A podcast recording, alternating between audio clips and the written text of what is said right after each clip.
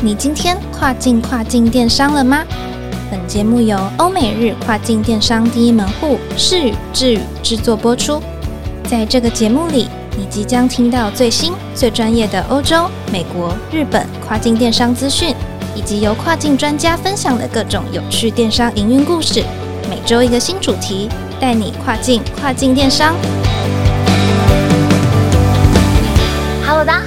是 Doris，欢迎收听跨境跨境电商。今天呢，是我们改变录音形式的第一集，也是在目前台湾严峻疫情底下呢，为了保障大家的身体健康，所以我们采用的是分别在家自行录音。所以呢，从这一集开始，要请听众朋友们多多包涵音质的部分了。那我们依然呢，会坚持每周日早上八点钟持续更新。好的，今天的主题呢，要来谈到的是最近亚马逊广告呢，已经成为了美国数位广告第三强。Amazon 呢，在美国数位广告的收入啊，在去年一口气就成长了五十二点五个 percentage。营业额呢更是高达一百五十七亿美金，并且呢，在多项的报告数据指出，亚马逊还有机会更进一步的加速扩大占比。而亚马逊之所以会成为第三名，最大的来源呢，就是平台上的搜寻广告了。所谓的搜寻广告是什么呢？举例来说，如果你想要购买某一个产品的时候，比如说你想买洗发精好了，那你搜寻选铺之后，在 Amazon 上呢，当然它会出现不同品牌的广告，可能有影片，可能是照片或素材等等不同的形式。那所有出现产品的广告呢，这一些都是亚马逊数位广告的收益来源。由此可见，亚马逊数位广告的丰富性哦。而在这么多样化的广告工具当中，是不是每一个工具都适合作为你的产品行销武器呢？今天就由我们欧美电商部的副理 Jenny 来担任客座主持，也是我们第一集的小讲堂讲师，要跟大家分享关于亚马逊广告投放还有行销推广的实作经验。马上欢迎 Jenny。嗨，大家好，我是外泽欧美电商部副理的 Jenny，也是亚马逊卖家课程的服务商讲师。首先跟各位卖家朋友分享一个很重要的讯息，就是今年亚马逊已经公布了 Prime Day 落在六月二十一到六月二十二，其实六月初就算是 Prime Day 的预热期啦，所以推荐大家好好把握上半年这个重要的旺季大档流量。那接下来呢，要来跟大家分享的就是大品牌、新创品牌没有品牌注册要怎么。做亚马逊广告，希望可以帮助到不知道怎么下广告的新手卖家，或是你已经有在投放广告，但是想要了解更多精进的方向的呃卖家朋友来做参考。那很多卖家朋友就会问我啊，Jenny 啊，一般来说我们都要怎么设定广告预算？那我认为呢，广告预算当然是在你卖越多的时候，广告预算无上限的给越多是越好的。但实际面上要这样操作，我相信也是比较难，然后心脏也要够大颗。所以建议还是回归到你的销售目标以及利润空间来判断。再来就是你投放广告的商品数量以及相关的广告关键词，在亚马逊的呃金价高低也是会影响到广告费用的。接下来呢，我会分享三个不同产业的呃卖家故事，让大家比较可以带入对照到自己的情况。当然，不同的产品以及分类都有不一样的打法，所以推荐大家可以多方的去参考，找到属于最适合你的方式。那跟大家分享第一个卖家的故事。它是一个美国知名三 C 大牌的子牌，售价落在一百美元上下，有品牌注册。那卖了一两年的时间，希望可以再拉高整个销售的水准，提高品牌声量。那我帮这个卖家怎么做呢？首先呢，当然不离基本功，最起码每一个刊登的标题都要在做关键字的优化。这边要提醒大家的就是，我们广告毕竟面对的是消费者，是人，那人的行为有可能受到外在的环境、时间变化有一些改变。打个比方，去年搜寻量最高的字词，有可能会跟今年有一点不太一样。所以呢，如果你有品牌注册，可以去使用亚马逊的品牌分析面板 ABA 来看相关的关键字的搜寻频率排名。呃，那这个排名其实就是可以最直接作为调整商品标题顺序的一个参考。那另外呢，就是这个厂商它本身有蛮多 ASIN 在销售当中的，而且不停的持续在增加，所以呢，我是帮他针对不同的尺寸款式去做广告活动的分组。还有随着广告活动的增加，一致性有系统化的命名，也是对于后续检视广告成效是非常有帮助的。那我们都知道，亚马逊广告的曝光形式有分三种：sponsor product、sponsor brand、sponsor display。呃，也就是我们中文说的商品推广、品牌推广以及展示型推广。这三种广告形式呢，我基本上都有去做投放。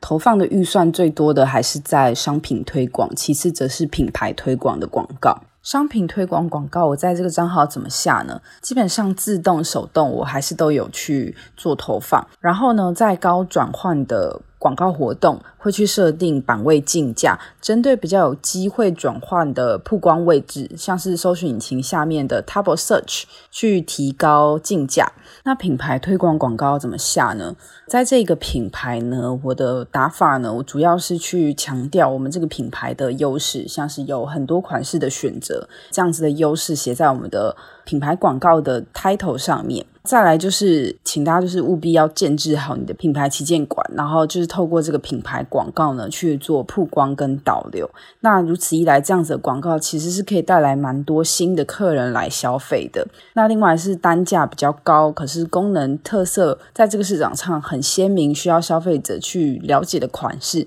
其实也可以利用品牌推广广告中的影片广告，让消费者可以去了解你的产品价值所在。再来，我们来聊聊第二个卖家的故事。它是一个台湾的新创品牌，商品质感还不错，那也有强大的一些功能特色。但它的单价其实是比同类型的商品高出蛮多的。那我们观察下来，购买这类高单价商品的消费者，他其实考虑的过程中，他会需要了解更多的资讯，那也会需要更多的考量时间。那我们除了完善刊登的资讯量之外呢，我们也会多利用一些亚马逊新的推广功能，尤其是在刚推出时呢。帮他抢先一波使用的蓝海优势，做一个多方尝试曝光，像是我们刚提到的品牌旗舰馆、Amazon Post，还有虚拟捆绑以及品牌推广广告，这一些其实都可以带来蛮好的转换的。像是我们讲到的，呃，虚拟捆绑，它其实就是可以让你把主体以及配件捆绑起来，做一个虚拟刊登来去做销售。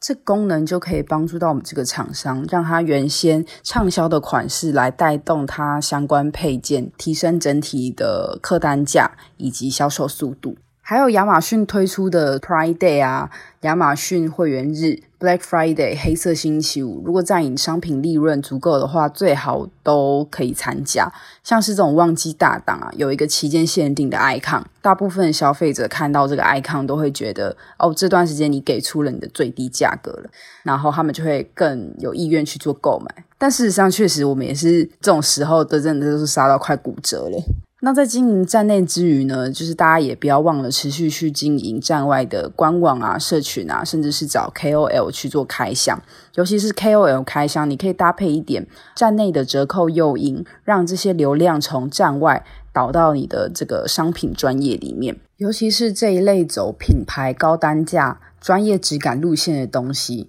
它的售后服务啊，整体站外的这个品牌形象、粉丝群都还是很重要的。那这一类客人，他虽然挑，但他可能用过一次喜欢，是有机会不断的带来回购，甚至是他们会留下一些图文并茂、深度的一些评论。那其实对于我们整个亚马逊的销售，还是你的品牌本身，都有一个长久性的加分效果。最后呢，我来讲讲一个玩具代工厂的故事。它是没有品牌注册，那商品单价落在四十美元以下，卖的东西比较小众，相对竞争对手比较没有那么多。那一开始厂商呢，在设定广告预算，还有考量到卖的商品，其实在线卖的商品也不过就是三个左右，再加上没有品牌注册，也只能像 sponsor product，所以一天的广告预算定在十美金左右。那自动手动广告，我在每一款款式都有去投放。手动广告主要就是针对产品大字比较有转单，还有就是 product targeting，在竞品刊登底下做曝光的广告出单是最多的。那从刚讲到 product targeting 这个现象呢，可以推断说，我们刚进场的品牌来到这样的小众分类，在商品本身跟竞品没有太多差异的条件下呢。呃，一开始对于搜寻结果页第一页的竞品刊登下面去做曝光，其实是比较有机会被消费者看到的。然后再透过你不断累积好的销售啊，然后好的评价，逐渐来提升你的商品排名。还有，我也注意到这款玩具，它毕竟比较小众，所以有一些人他可能是不了解游戏规则，所以就不太敢买，所以需要有人去教这个游戏规则。那我就在黑色星期五前夕呢，找了 KOL 在站外拍一些介绍影片，再搭配一些站内的折扣，把人导到站内去做消费。那另外呢，我也有在亚马逊的刊登底下呢，去曝光一样是这一支 KOL 的影片，可以作为一个很好教育消费者的素材。那也同样对曾经看过影片的粉丝做一个再行销。所以说明有品牌注册低单商品的卖家呢，在等当地商标下来之前，不要气馁，就是因应市场需求，抓住大档流量，以及产出好的行销内容，也有机会达到渐进式的进步。很多人都会问说，为什么亚马逊广告预算狂烧，可是它却没怎么在卖？那除了优化你的刊登啊、广告策略啊，甚至是你的产品，有时候其实跟本身搜寻这个字词的人变少也有关系。所以大家可以多多利用亚马逊的 ABA 的工具，或者是外面的第三方工具来做呃搜寻量的分析，推测整体的消费需求有没有在这段时间下降。那也别忘了偶尔看看亚马逊前台是不是有竞争对手正在杀破天荒的流血价，这其实是对你的销售是有最直接的影响的。那还有就是看看当地的一些国际新闻啊，也是有机会去了解预测市场的动态。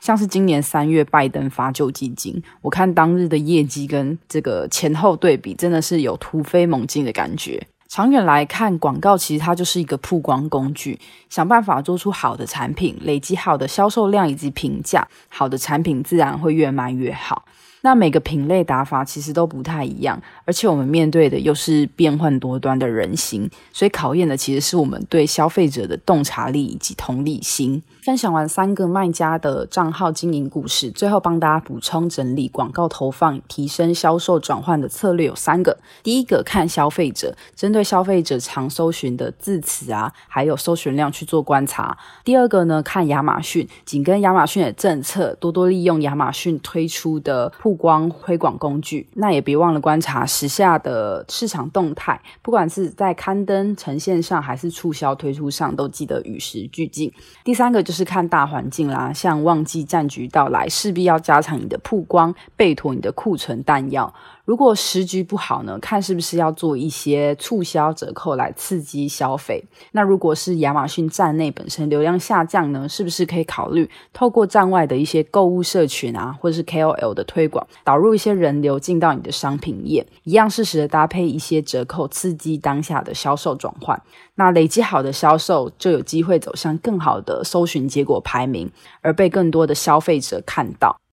好的，感谢 Jenny 对于 Amazon 广告投放的经验分享。相信大家听完这一集的节目之后，对于亚马逊的广告策略应该有了更深入的了解。如果你喜欢这个小讲堂系列，别忘了每周二早上八点钟准时收听我们的 Podcast 节目，让我们带你跨境跨境电商。我们下次再见喽，拜拜。